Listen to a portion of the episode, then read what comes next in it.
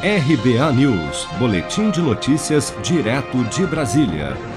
O presidente da Câmara, deputado Arthur Lira, anunciou durante a sessão desta quarta-feira a criação de uma comissão especial para discutir a PEC da reforma administrativa, que prevê mudanças para o funcionalismo público.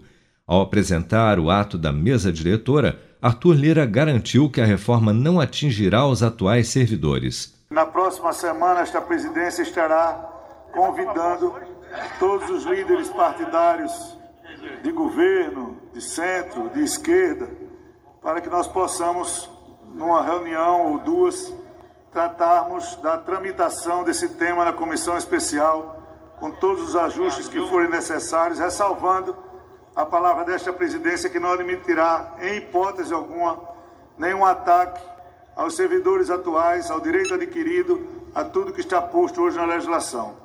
Se essa PEC for aprovada, ela terá efeito ex nunc, ou seja, de agora por diante, no modelo mais moderno para o sistema público brasileiro que vise tão somente o melhoramento do serviço público em prol do cidadão. Ainda sem data para ser instalada, a comissão especial será composta por 34 deputados federais na condição de titulares e outros 34 suplentes, todos indicados pelos líderes partidários.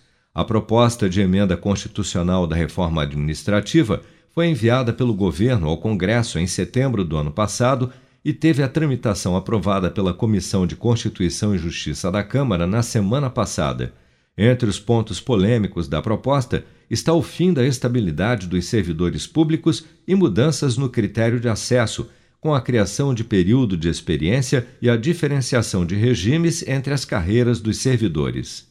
Você está preparado para imprevistos? Em momentos de incerteza como o que estamos passando, contar com uma reserva financeira faz toda a diferença. Se puder, comece aos pouquinhos a fazer uma poupança. Você ganha tranquilidade, segurança e cuida do seu futuro. Procure a agência do Sicredi mais próxima de você e saiba mais. Sicredi, gente que coopera cresce. Com produção de Bárbara Couto, de Brasília, Flávio Carpes.